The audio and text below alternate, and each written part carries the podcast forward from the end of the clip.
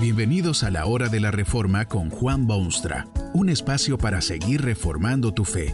Este podcast es patrocinado por la casa editorial Poema Publicaciones, tu primera opción para libros centrados en el Evangelio, para cada rincón de la vida. Para ver los nuevos libros de este mes, visita nuestra página www.poema.co. Ahora escuchemos a Juan Boonstra con el programa de hoy. La ley de Talión dice ojo por ojo y diente por diente, pero la ley de Jesucristo dice que usted debe perdonar a su hermano setenta veces siete. El deseo de venganza es extremadamente popular en el corazón humano. Se aducen cosas como el buen nombre, el honor personal o familiar, respeto de uno mismo, fuerzas naturales y otras razones. Seguro que usted mismo muchas veces simpatiza con los que buscan venganza, porque cierto es que se cometen injusticias y los malos no siempre son castigados y la gente tiene ciertos derechos inherentes a su persona. Nadie discute esta realidad ni pretende que el mal termine sin castigo. La cuestión es quién aplica los castigos.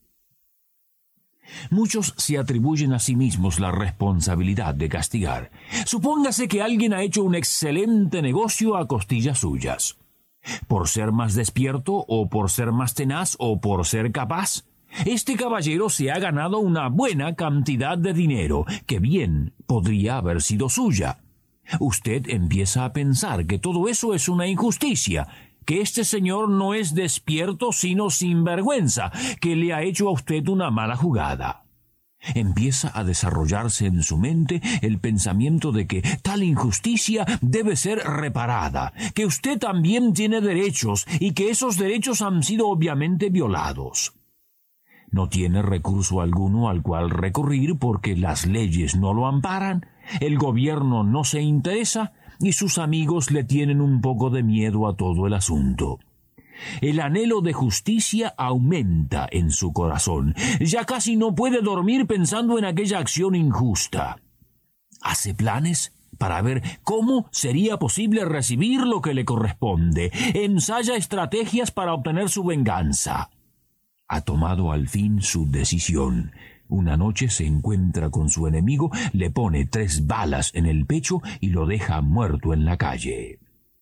Si pudiese usted felicitarse, lo haría efusivamente y con elocuencia, pero casi no tiene tiempo para tales cosas porque vienen las autoridades y se lo llevan a usted a donde van los criminales y luego de los debidos procesamientos lo ponen en una cárcel por el resto de sus días. La que era su esposa llora en la noche y sus hijitos piden y preguntan por su papá sin que nadie se atreva a decirles la verdad.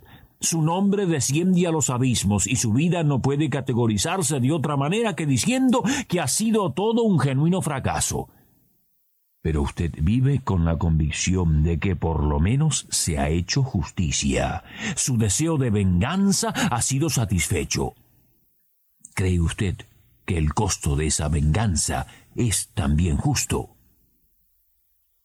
Pero esos deseos de venganza no solo afectan al criminal en su celda, afectan a muchísima gente que no está en prisiones. Dice una autoridad médica que ese anhelo quemante es la causa del 95% de todos los casos de colitis aguda.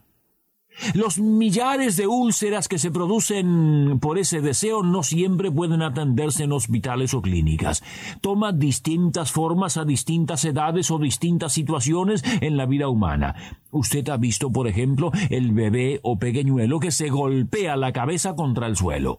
Parece como que quiere romperse la cabecita, pero lo que pasa es que quiere vengarse de algo que le han hecho sus padres o guardianes. Hay muchachos en la escuela que quieren vengarse a puñetazos. Por vaya uno a saber qué razones. Generalmente los que reciben los puñetazos jamás necesitan atención médica, pero sí la necesita el que los daba. En la vida un poco más civilizada y avanzada, la gente no se golpea la cabeza contra la pared o arreglan sus frustraciones a puñetazos, o hacen chillar los dientes o matan a flechazos o envenenan a los demás. Tales cosas no son aceptadas ni son legales. lo hacen en forma más sutiles, como sería, por ejemplo, hablar mal de alguien cuando no está presente, mancharle el buen nombre o simplemente odiarlo desde las más profundas entrañas. Cuando usted odia a otro, se hace esclavo de él. A partir de ese momento, no se siente libre, sino obligado constantemente a pensar en él, a idear estratagemas que puedan dañarlo y el que sufre las consecuencias es usted, porque su organismo se debilita, se siente nervioso, termina con alguna enfermedad que puede hasta llevarlo al sepulcro. Vengado, pero muerto. No es sin razón que la palabra de Dios aconseja otro método, a la larga mucho mejor e incomparablemente más efectivo. Por boca del apóstol Pablo que escribía a la gente de Roma, Dios dice, no os venguéis vosotros mismos, amados míos, sino dejad lugar a la ira de Dios, porque escrito está, mía es la venganza, yo pagaré, dice el Señor. Quien se atribuye a sí mismo el derecho de hacer justicia en su caso personal está escalando posiciones que no le corresponden. Quien desea vengarse está jugando el papel de Dios es una forma popular de endiosarse, de hacerse divino, de apropiarse derechos que por derecho no tiene. Quien se ocupa de la venganza automáticamente niega a Dios, niega que Dios tiene algo que ver con el mundo y se hace al mismo tiempo presidente o juez o tribunal de su país. Se ha hecho un reino para sí mismo en el cual se cree rey y súbdito y ley todo al mismo tiempo cuánto más decente y maravilloso es ver al hombre de fe que deja de lado sus heridas personales y deja en manos de Dios los resultados finales. Eso es muestra de fe y de valor mucho más poderoso que toda la bravura de quien quiere hacerse justicia a sí mismo. Bien puede ser que hay injusticia y que sus derechos han sido violados y que hay dolor y angustia y que usted sufre, pero Dios le dice que no debe tomarse usted estas cosas en sus propias manos, sino dejarlas donde correspondan. A la larga serán de muchísimo valor para su vida. No dará usted en una fría celda, se verá libre de enfermedades corporales, vivirá tranquilo, el cuerpo y el alma serán remanso de paz. Deje la venganza en manos de Dios, porque Él ha prometido que pagará ciertamente a cada uno según su merecido. La venganza es de Dios. Dios sí paga a cada uno su merecido. No piense que esto lo dice solamente para quitarle a usted sus derechos o lo que cree ser su prerrogativa. Desde los más altos niveles de la actividad humana hasta los más humildes, Dios toma cuenta de los actos del hombre y según su ciencia inescrutable, cada uno recibe su merecido habla el apóstol Pablo de la ira de Dios, y estas son ciertamente palabras mayores para quien las oye. ¿Puede imaginarse usted lo que ha de ser caer en manos de un Dios airado y disgustado? Su amor es incomparable y su ternura no tiene igual. Pero Dios es superior en todas sus virtudes y su ira no es excepción. Esto no quiere decir que en su corazón usted debe albergar la esperanza de que esa ira furiosa castigue a su enemigo, sino que sirve para asegurarle que si lo deja en manos divinas, será tomado en cuenta correctamente.